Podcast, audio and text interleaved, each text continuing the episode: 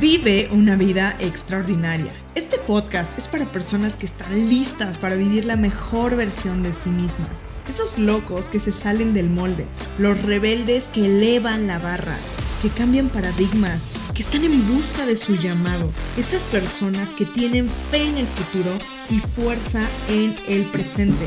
Mi misión es acercarte los hacks y las herramientas que te ayudarán a crear una vida en tus términos, a vivir una vida extraordinaria. Yo soy Ana Paola Miranda. Bienvenidos.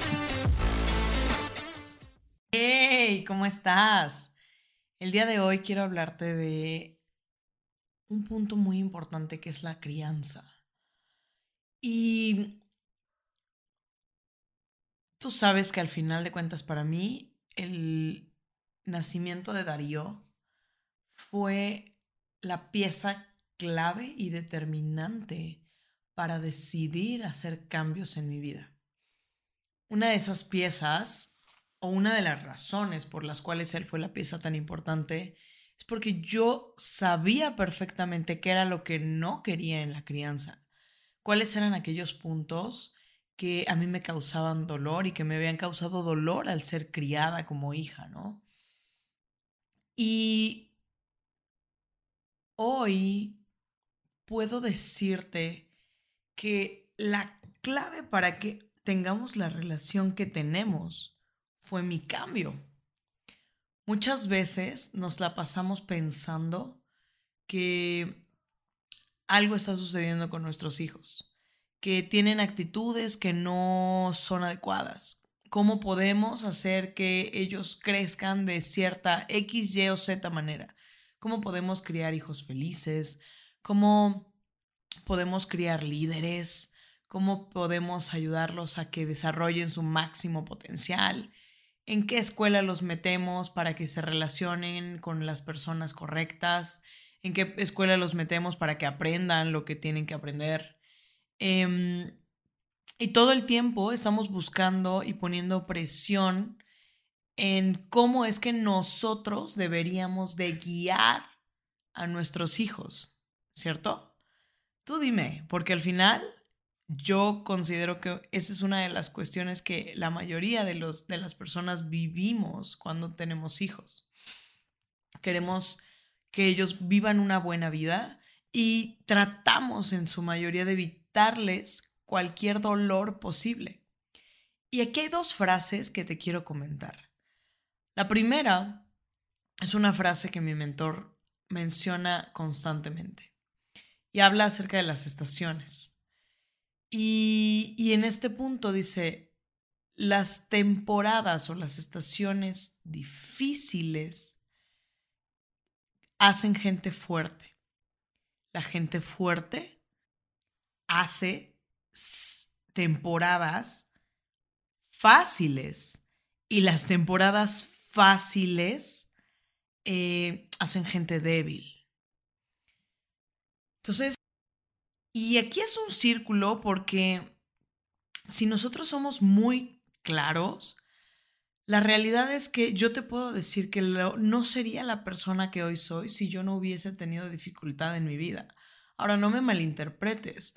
No se trata de que digamos, ay, claro, gracias a, entonces voy a ser duro y rudo con mis hijos, sino se trata de crear los espacios y de cuidar el espacio para que ellos mismos puedan enfrentarse a sus propias situaciones.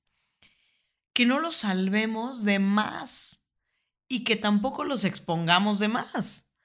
Yo creo que cada ser humano y cada niño viene con un don y un propósito. Y aquí es en donde entra la siguiente frase que me encantó. El día de ayer estaba en una sesión de la escuela de mi hijo y esta frase me resonó muchísimo. Dice, el niño se encuentra desafiando al adulto constantemente para salvar su alma.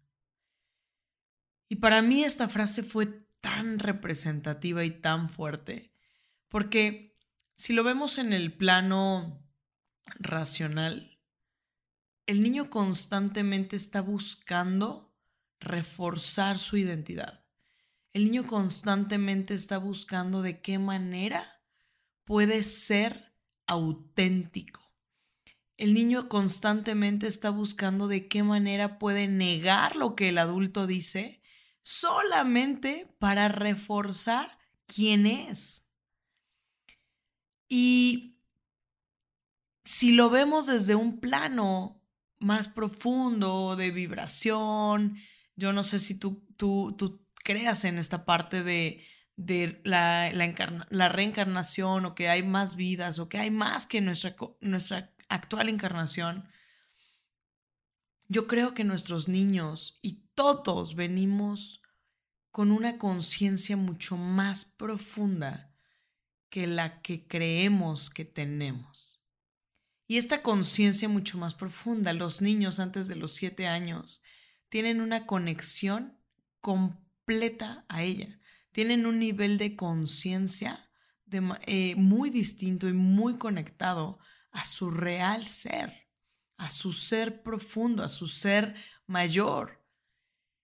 Y para mí esta frase también significa que estos niños constantemente nos están retando y sacando para poder ellos mantener esa conexión y poder desarrollar lo que realmente son.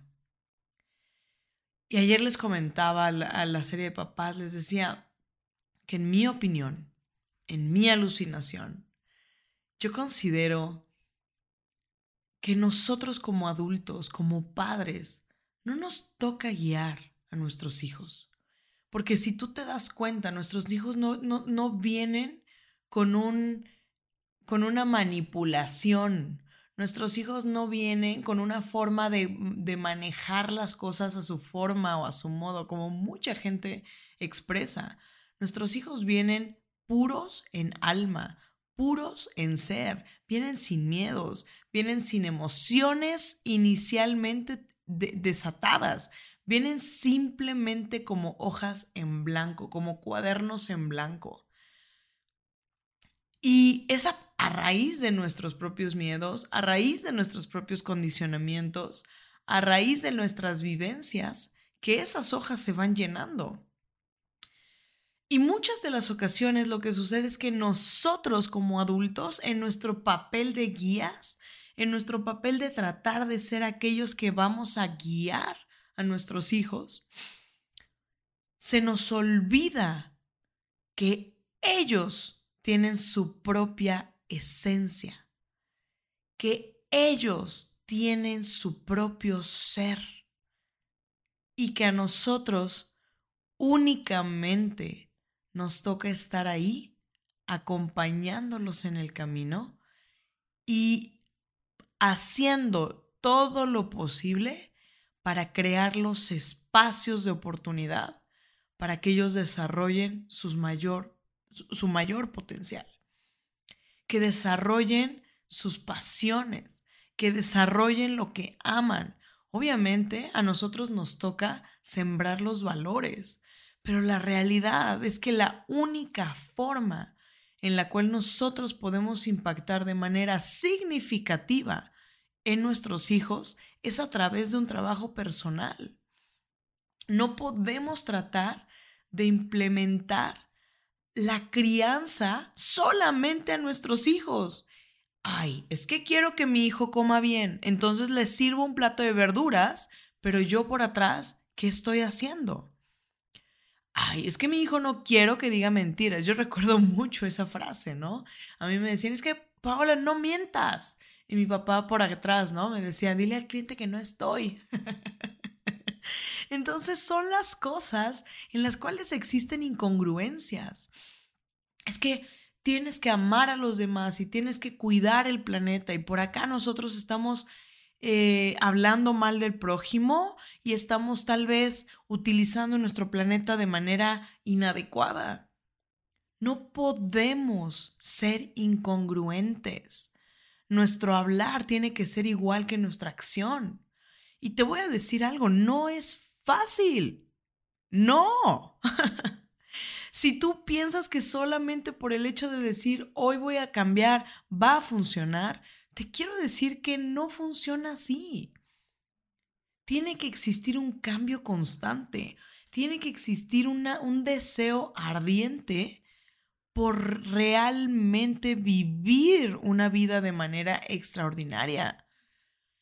Porque aquí la clave es cómo nosotros como adultos podemos sanar nuestras heridas, podemos trabajar en nuestro interior, al grado que eso se refleje tanto en nuestro, en nuestro exterior, que nuestros hijos no tengan más que ese conocimiento de la vida. A raíz del el nacimiento de mi hijo, yo tomé una decisión tomé una decisión de que no iba a volver a ser la misma persona que era. Una persona que vivía con el rumbo normal de la vida. Una persona que vivía con un estándar sumamente bajo. La primera clave para vivir una vida extraordinaria es subir tu estándar. Subir el estándar con el que vivimos. Yo no podía seguir siendo la misma persona Sí, y, y, tenía que subir mi estándar. Tenía que empezar a exigir más de mí. Porque si, si yo no exigía más de mí, alguien lo iba a hacer. Tal vez mi hijo en algún momento entrando en una situación de, de, de vida que lo pusiera en riesgo. Tal vez mi hijo viviendo una situación de vida en la cual a lo mejor metiéndose en situaciones como drogas, como alcohol, como... ¿Sí me explico? Algo me iba a sacar de mi, de mi zona de confort. Y entonces yo decidí que yo iba a ser la persona que tomara el papel antes de que la vida me llamara la atención, antes de que la vida me sacudiera. Y en ese momento que decidí levantarme y levantar mis estándares, en ese momento empecé a accionar. Y el accionar lleva siete años. Siete años de empezar a hacer cambios. Uno tras otro, tras otro, tras otro. ¿Para qué? Para vivir la vida, en, la vida en mis términos. Para nosotros como adultos poder vivir una vida realmente plena. Sino que estamos enseñándole a nuestros hijos. ¿Cuál es nuestro estándar de amor? ¿Cuál es nuestro estándar de relaciones? ¿Cuál es nuestro estándar de honestidad? ¿Cuál es nuestro estándar de lealtad? ¿Cuál es nuestro estándar de compromiso? ¿Cuál es nuestro estándar de hacer las cosas con excelencia? A mí me da mucha, mucha risa el ver cómo muchas familias de repente se la pasan eh, pegados a los niños cuando el niño está haciendo o no haciendo algo, por ejemplo, ¿no? Vamos a platicar del tema escuelas. Cuando de repente las familias les exigen o las mamás, papá exigen a sus hijos que tienen que la letra, ¿no? tienes que hacer la letra de X y Y forma. Tienes que leer X y Y, tienes que hacer las cosas de esta manera. Y yo me hago una pregunta. ¿Tú vives con ese estándar? ¿Tú tienes el valor moral para pedirle a tu hijo o a tu hija que tenga un estándar de excelencia? Porque tú lo vives así. Porque nuestros hijos no van a aprender por nuestras palabras. Nuestros hijos van a aprender por nuestras acciones. Y quiero decirte algo. Yo entendí que mis padres hicieron lo que pudieron con los recursos que tenían. Y agradezco y amo todo lo que mis padres pudieron hacer y darme.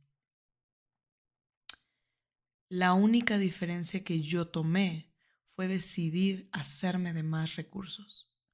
Hacerme de más recursos que me permitieran crecer mis posibilidades para vivir una vida en mis términos para elevar mi estándar, para subir la forma en la que creo que debo de vivir la vida con excelencia, viviendo la vida extraordinaria, tomando decisiones todos los días que me acerquen hacia lo que quiero ser, hacia lo que ya soy.